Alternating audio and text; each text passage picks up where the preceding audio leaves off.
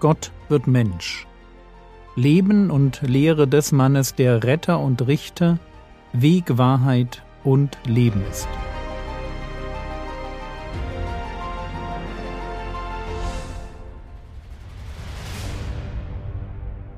Episode 70 Jesus wird getauft Teil 3 Lasst uns heute die Ereignisse rund um die Taufe Jesu abschließen.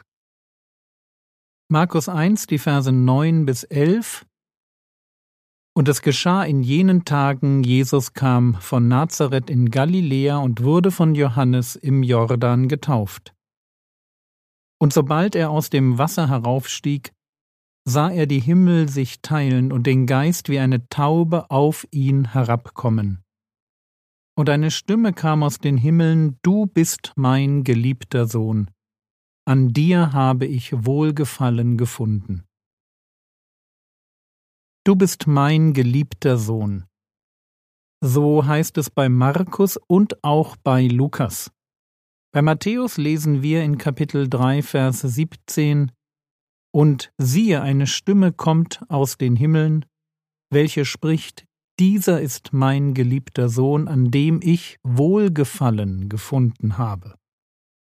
Während uns also Markus und Lukas berichten, was Jesus gehört hat, beschreibt Matthäus das Ereignis aus der Sicht der Zuhörer. Die Stimme aus dem Himmel ist also nicht ausschließlich eine private Unterredung Vater-Sohn, sondern sehr wohl für die Ohren derer gedacht, die drumrum standen. Der Vater feiert den Sohn. Dieser oder Du bist mein geliebter Sohn, an dir habe ich Wohlgefallen gefunden. Schon mit zwölf Jahren wusste der Herr Jesus, dass Gott sein Vater war. Aber jetzt erlebt er, wie sich der Vater öffentlich zu ihm stellt. Es kann gut sein, dass er noch nie zuvor die Stimme des Vaters gehört hatte. Gottes Stimme hören bleibt auch im Dienst Jesu die Ausnahme. Die Evangelisten berichten von lediglich zwei weiteren Malen. Und deshalb macht es tatsächlich den Eindruck, als wäre das hier das erste Mal, dass der Vater hörbar zum Sohn spricht. Hinter Jesus liegt die Taufe, und seine Taufe war so etwas wie der Startschuss für seinen Predigtdienst, an dessen Ende seine Hinrichtung stehen sollte.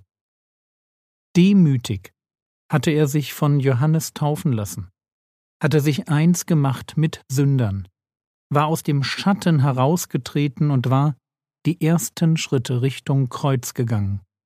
Und es ist dieser Moment, den der Vater feiert. Du bist mein geliebter Sohn, an dir habe ich Wohlgefallen gefunden. Der Moment, der ihn wie vielleicht kein anderer auf die Stufe mit verlorenen Menschen stellt. Es fast unmöglich macht, in ihm etwas Besonderes zu sehen, weil er nur einer von Tausenden ist, die sich im Jordan taufen lassen.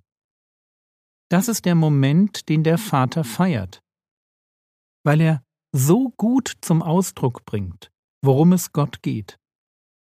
Eben nicht um Ruhm und Ehre, nicht darum, groß herauszukommen oder möglichst schnell, möglichst viel Popularität bei den Massen zu gewinnen. Es geht darum, Menschen zu retten, Menschen von ihren Sünden zu retten, aus ihrer Verlorenheit. Und dafür braucht es ein Opfer, ein Opfer, das die Sünde der Welt auf sich nimmt. Tieropfer waren über Jahrhunderte hinweg nur eine Erinnerung daran, dass das Problem Sünde noch nicht gelöst war. Hebräer 10, die Verse 4 bis 6. Denn unmöglich kann Blut von Stieren und Böcken Sünden wegnehmen. Darum spricht er, als er in die Welt kommt, Schlachtopfer und Opfergabe hast du nicht gewollt einen Leib aber hast du mir bereitet. An Brandopfern und Sündopfern hast du kein Wohlgefallen gefunden. Merkt ihr? Kein Wohlgefallen. Aber jetzt werden Bibelleser einwenden, im alten Bund waren die Opfer doch ein Muss. Warum fordert Gott, woran er kein Wohlgefallen hat? Antwort Sie waren eine Vorstufe. Die Tieropfer bereiteten das eine Opfer vor, das kommen sollte. Sie verdeutlichten das Konzept der Stellvertretung, das Konzept des stellvertretenden Sterbens, so wie es der Messias dann am Kreuz vollenden sollte. Ich verstehe, was am Kreuz passiert, wenn ich mich mit den Opfern des alten Bundes beschäftige. Sie waren eine Illustration für das Kreuz, ein Ausdruck des Glaubens und insofern für den Moment richtig, aber eben nicht das Eigentliche.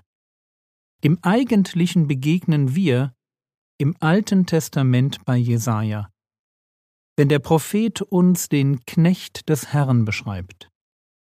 Jesaja 42, Vers 1 Siehe mein Knecht, den ich halte, mein Auserwählter, an dem meine Seele wohlgefallen hat.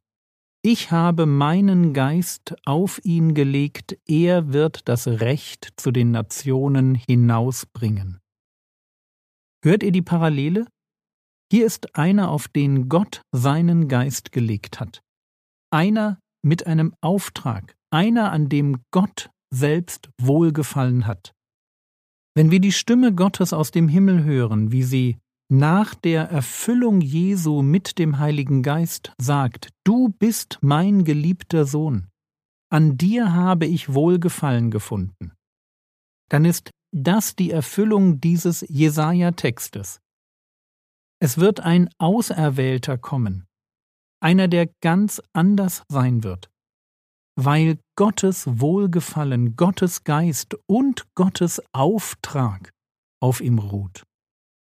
Er wird Gottes Recht, also Gottes Herrschaft zu allen Menschen bringen.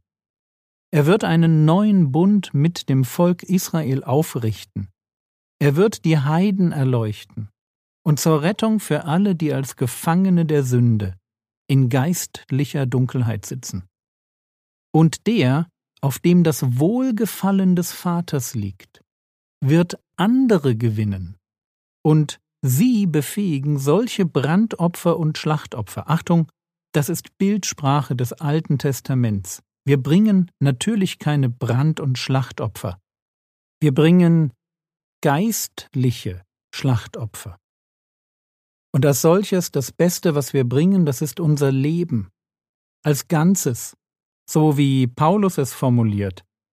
Römer 12, Vers 1 Ich ermahne euch nun, Brüder, durch die Erbarmungen Gottes eure Leiber darzustellen als ein lebendiges, heiliges, Gott wohlgefälliges Opfer, was euer vernünftiger Gottesdienst ist. Wir bringen geistliche Schlachtopfer, wir bringen unser Leben als Opfer. Aber den neuen Bund vorausahnend und ihn mit der Terminologie des alten Bundes beschreibend, wird bei Jesaja Folgendes formuliert: Die, und gemeint sind die Gläubigen des neuen Bundes. Die werde ich zu meinem heiligen Berg bringen und sie erfreuen in meinem Bethaus. Ihre Brandopfer und ihre Schlachtopfer sollen mir ein Wohlgefallen sein auf meinem Altar. Hier wird in der Terminologie des alten Bundes etwas zum Ausdruck gebracht, was im neuen Bund Realität wird. Wir bringen Gott Opfer, die ihm gefallen. Wir folgen dem, an dem der Vater wohlgefallen hat, und weil wir Jünger Jesu sind, erlaubt es uns der Vater, solche Opfer zu bringen, an denen er wohlgefallen hat.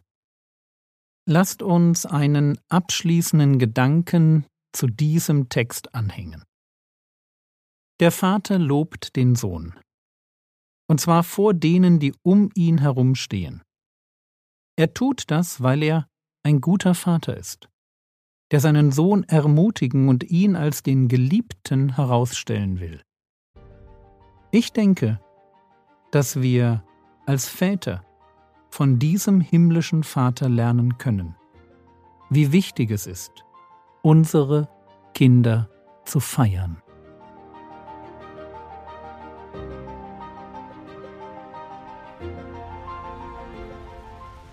Was könntest du jetzt tun? Du könntest dich daran freuen, dass Gott an dir und deinen Opfern wohlgefallen hat. Das war's für heute. Wenn du Fehler im Podcast findest, melde dich doch bitte bei mir. Achtung Hinweis, wenn du meine theologische Position nicht teilst, ist das noch kein Fehler.